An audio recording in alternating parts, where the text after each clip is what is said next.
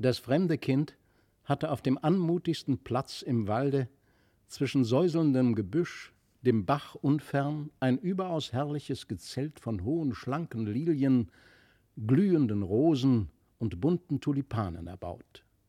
Unter diesem Gezelt saßen mit dem fremden Kinde Felix und Christlieb und horchten darauf, was der Waldbach allerlei seltsames Zeug durcheinander plauderte.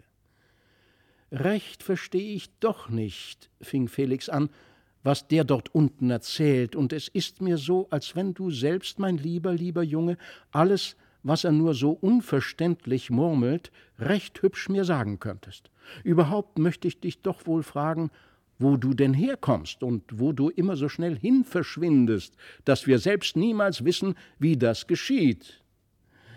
Weißt du wohl, liebes Mädchen, fiel Christlieb ein, dass Mutter glaubt, du seist Schulmeisters Gottlieb? Schweig doch nur, dummes Ding, rief Felix. Mutter hat den lieben Knaben niemals gesehen, sonst würde sie gar nicht von Schulmeisters Gottlieb gesprochen haben.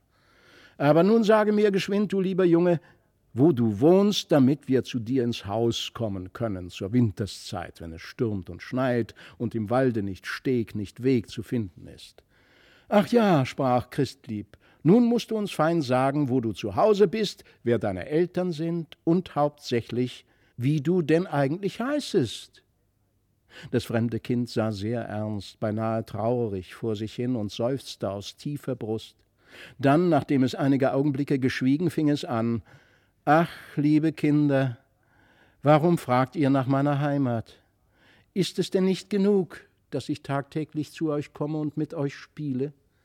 Ich könnte euch sagen, dass ich dort hinter den blauen Bergen, die wie krauses, zackiges Nebelgewölk anzusehen sind, zu Hause bin. Aber wenn ihr tagelang und immerfort und fort laufen wolltet, bis ihr auf den Bergen stündet, so würdet ihr wieder ebenso fern ein neues Gebirge schauen, hinter dem ihr meine Heimat suchen müsstet.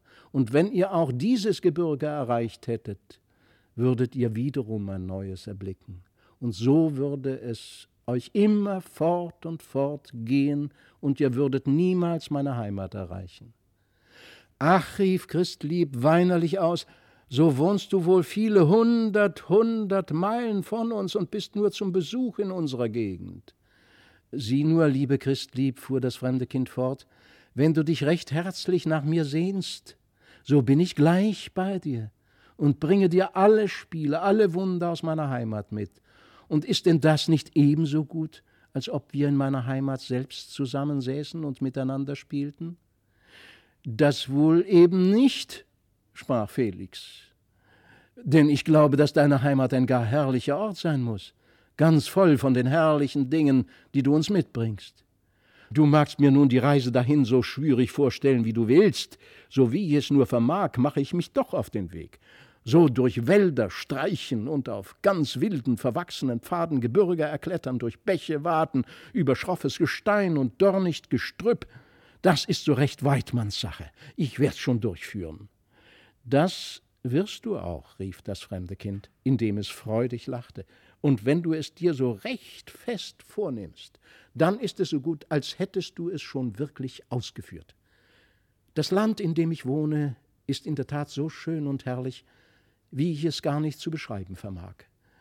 Meine Mutter ist es, die als Königin über dieses Reich voller Glanz und Pracht herrscht. So bist du ja ein Prinz, so bist du ja eine Prinzessin, riefen zu gleicher Zeit verwundert, ja beinahe erschrocken Felix und Christlieb. Allerdings, sprach das fremde Kind. So wohnst du wohl in einem schönen Palast? fragte Felix weiter. Jawohl, erwiderte das fremde Kind.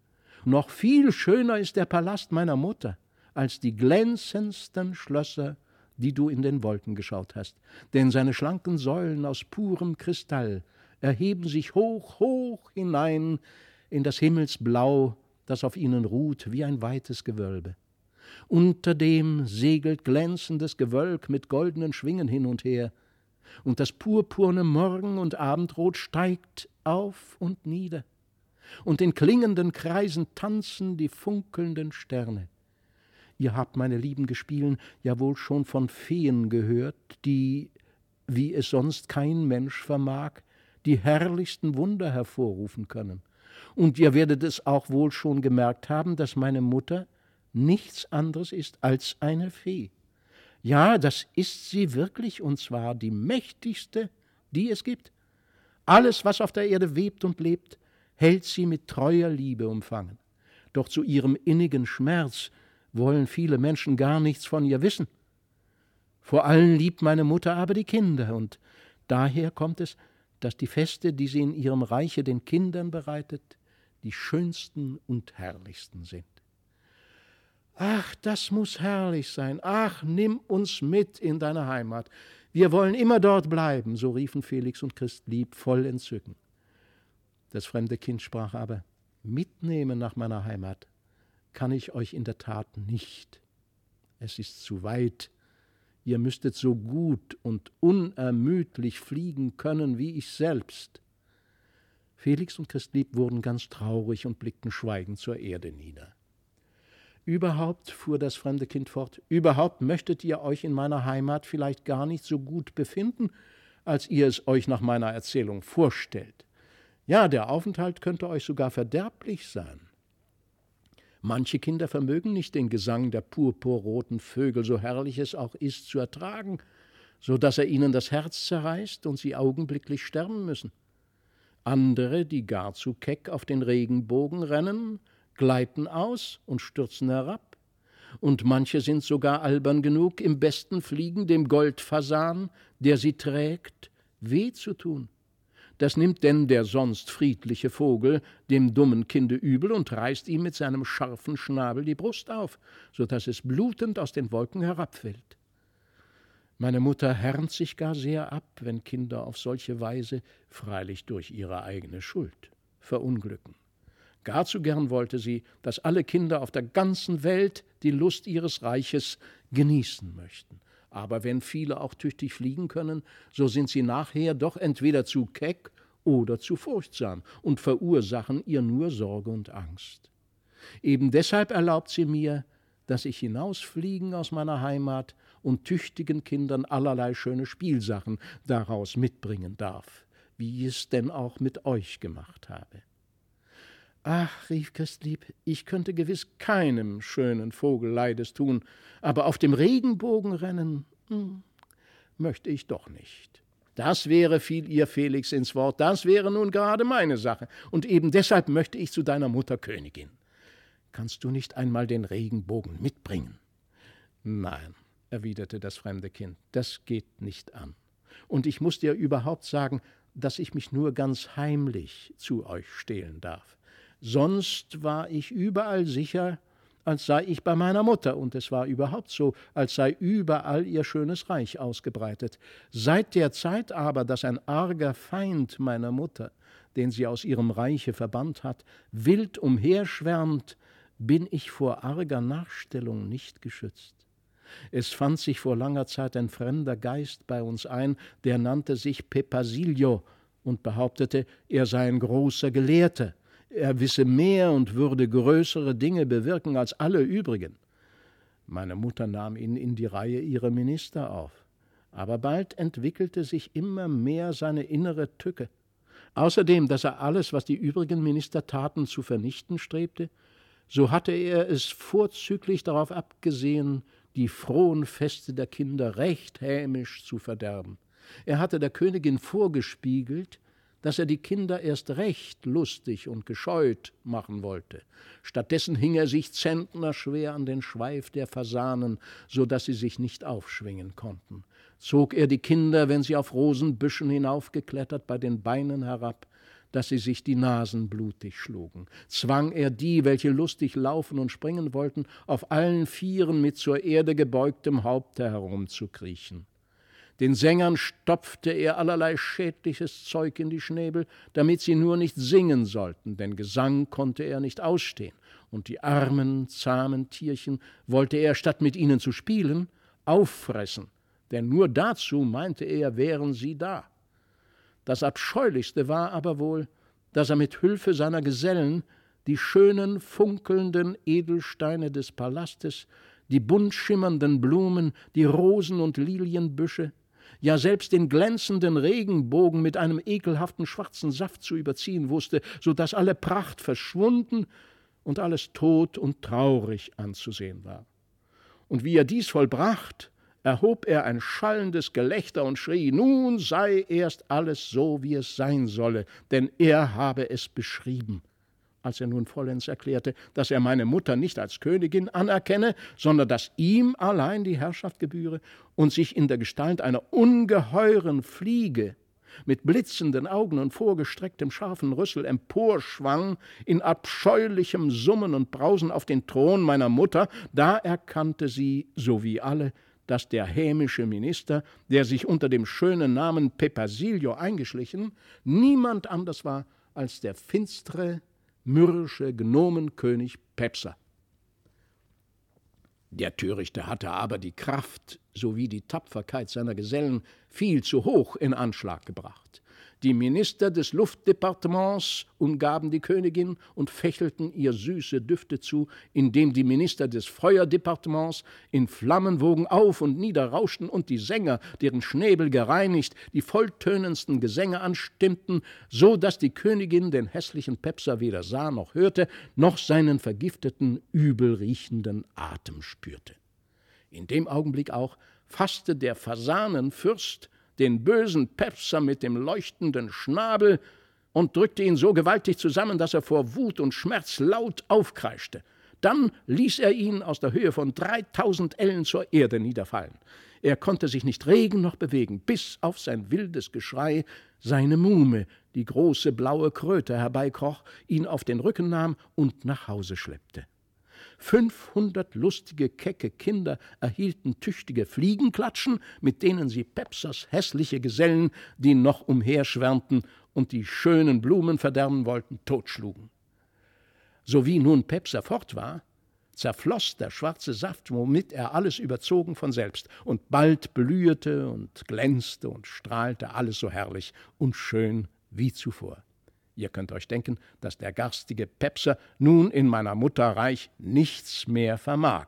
Aber er weiß, dass ich mich oft hinauswage und verfolgt mich rastlos unter allerlei Gestalten, so dass ich, ärmstes Kind, oft auf der Flucht nicht weiß, wo ich mich hin verbergen soll.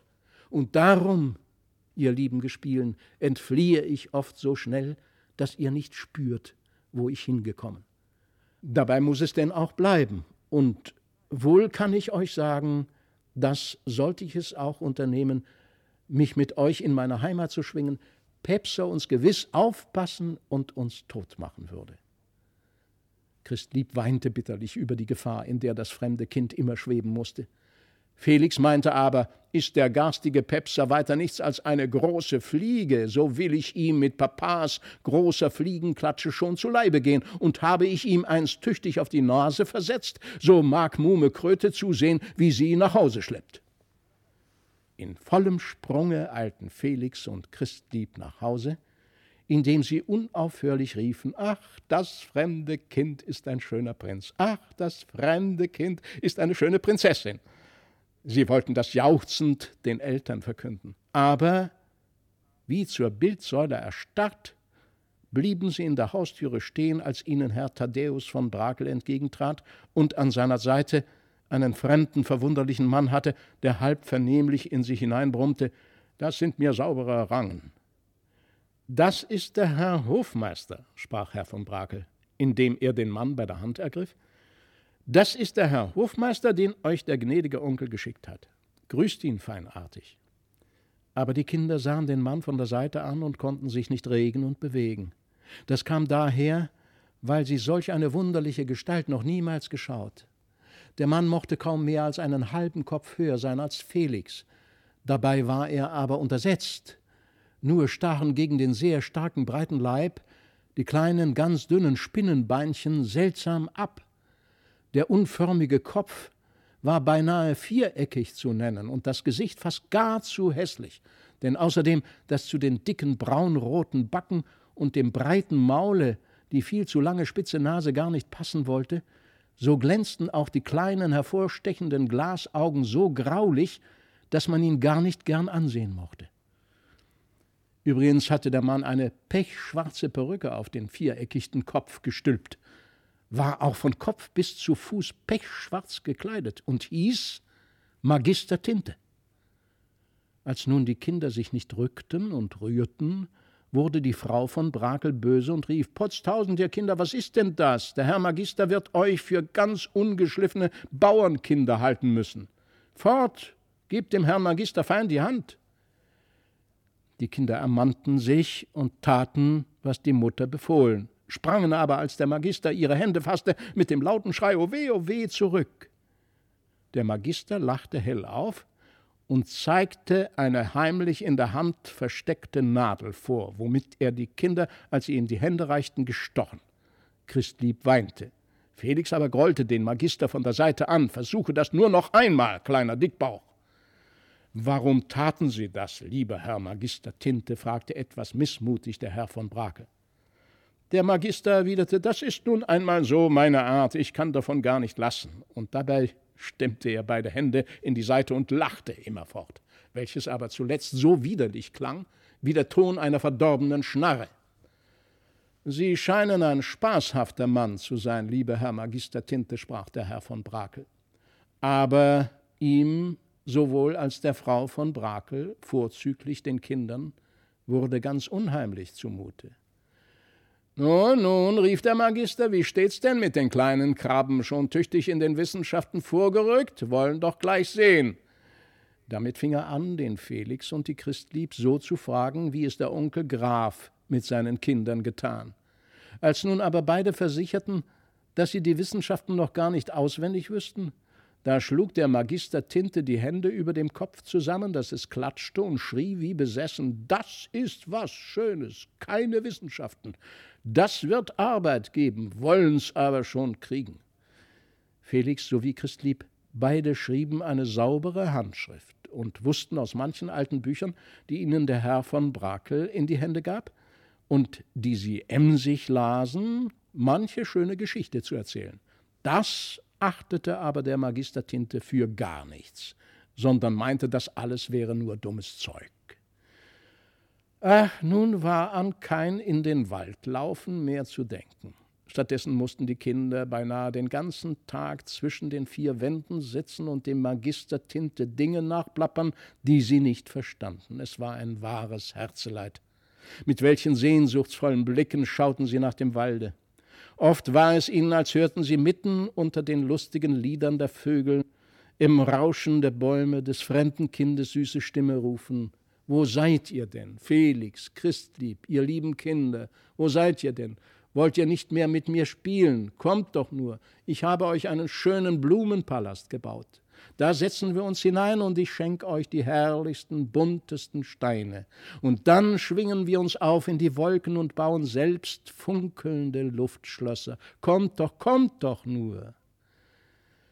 Darüber wurden die Kinder mit allen ihren Gedanken ganz hingezogen nach dem Walde und sahen und hörten nicht mehr auf den Magister. Der wurde aber dann ganz zornig, schlug mit beiden Fäusten auf den Tisch und brummte und summte und schnarrte und knarrte Pim, Pim, Surr, Purr, Knurr, Kurr, was ist das aufgepasst? Felix hielt das aber nicht lange aus. Er sprang auf und rief: Lass mich los mit deinem dummen Zeuge, Herr Magister Tinte. Fort will ich in den Wald. Such dir den Vetter Pumphose. Das ist was für den. Komm, Christlieb, das fremde Kind wartet schon auf uns. So sehr auch der Herr von Brakel den Felix ausschalt, taten ihm doch die Kinder leid, die nicht mehr in Flur und Hain herumschwärmen sollten. Der Magister Tinte musste sich dazu verstehen, täglich mit den Kindern den Wald zu besuchen. Es ging ihm schwer ein. Hätten Sie nur, Herr von Brakel, sprach er, einen vernünftigen Garten mit Buchsbaum und Staketten am Hause, so könnte man in der Mittagsstunde mit den Kindern spazieren gehen. Was in aller Welt sollen wir aber in dem wilden Walde? Die Kinder waren auch ganz unzufrieden, und die sprachen nun wieder Was soll uns der Magister Tinte in unserem lieben Walde? Nun, Gefällt es dir nicht in unserem Walde, Herr Magister? so fragte Felix den Magister Tinte, als sie daherzogen durch das rauschende Gebüsch. Der Magister Tinte zog aber ein saures Gesicht und rief: Dummes Zeug, hier ist kein ordentlicher Weg und Steg, man zerreißt sich nur die Strümpfe und kann vor dem hässlichen Gekreisch der dummen Vögel gar kein vernünftiges Wort sprechen.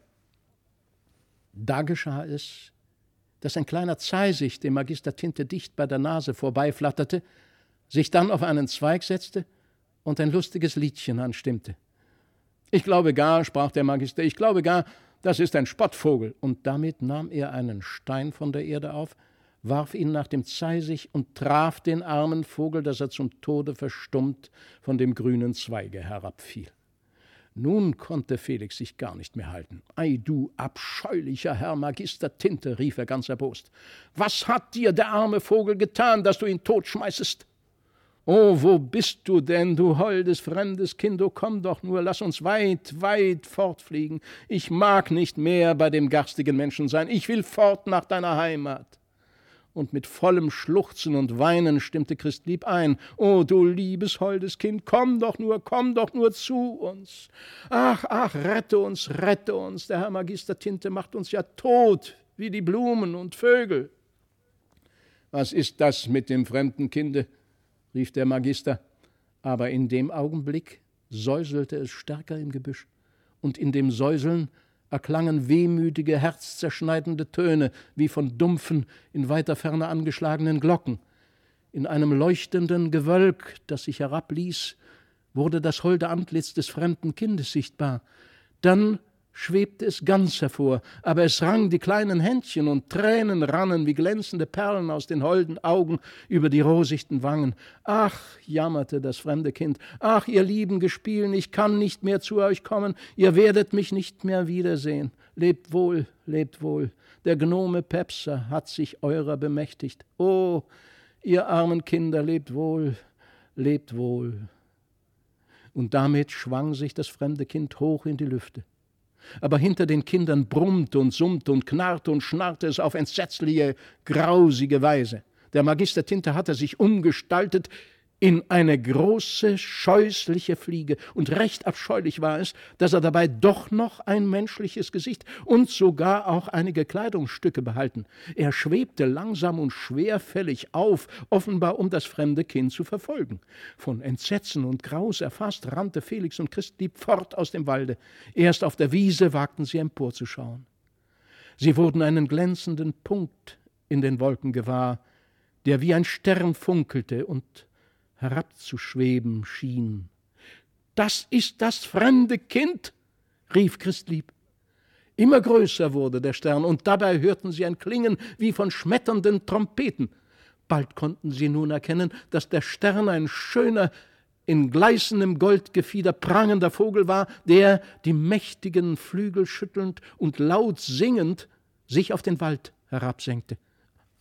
Ach, schrie Felix, das ist der Fasanenfürst, der beißt den Herrn Magister Tinte tot.